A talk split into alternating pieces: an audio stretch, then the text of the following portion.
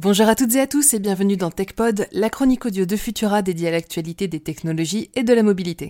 Je suis Emma Hollen et aujourd'hui on va parler de Raspberry Pi.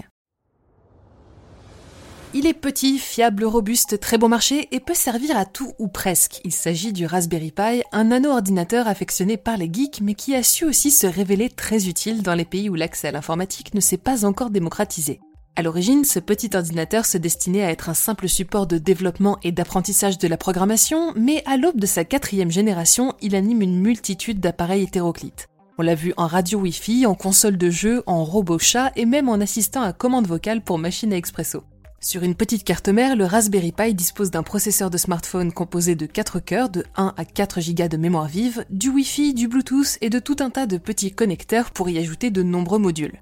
Il existe même une version dite zéro du Raspberry Pi qui ne coûte que quelques euros. C'est elle qui a servi sur l'ISS pour tester le chiffrement des communications entre la Terre et la station spatiale. Une prouesse pour un petit accessoire low cost à destination du grand public. D'ailleurs, le Raspberry Pi trouve aussi sa place dans certains microsatellites où il exécute une multitude de tâches et toujours dans le domaine du spatial, c'est à nouveau un Raspberry Pi qui avait servi à pirater le réseau informatique d'un centre de la NASA pendant un an à partir de 2018. Voilà pour le côté obscur. Du côté vertueux de la force, dernièrement, ce couteau suisse a été testé et utilisé comme détecteur de virus en France par le labo de l'IRISA, Institute of Computer Science and Random Systems.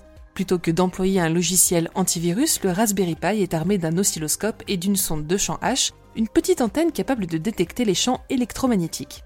Grâce à ce modeste attirail, les scientifiques sont parvenus à relever les ondes générées par les virus lorsqu'ils sont exécutés sur un appareil. Parce que je ne sais pas si vous le savez, mais comme un acoustique avec les navires, chaque virus générique dispose de sa propre signature d'ondes électromagnétiques.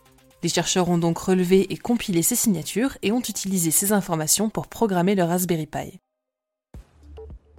Pour vérifier si un virus est actif sur un smartphone, un ordinateur ou même un accessoire connecté, il suffit de placer la sonde de champ H à proximité de l'appareil pour qu'elle puisse collecter ces ondes électromagnétiques.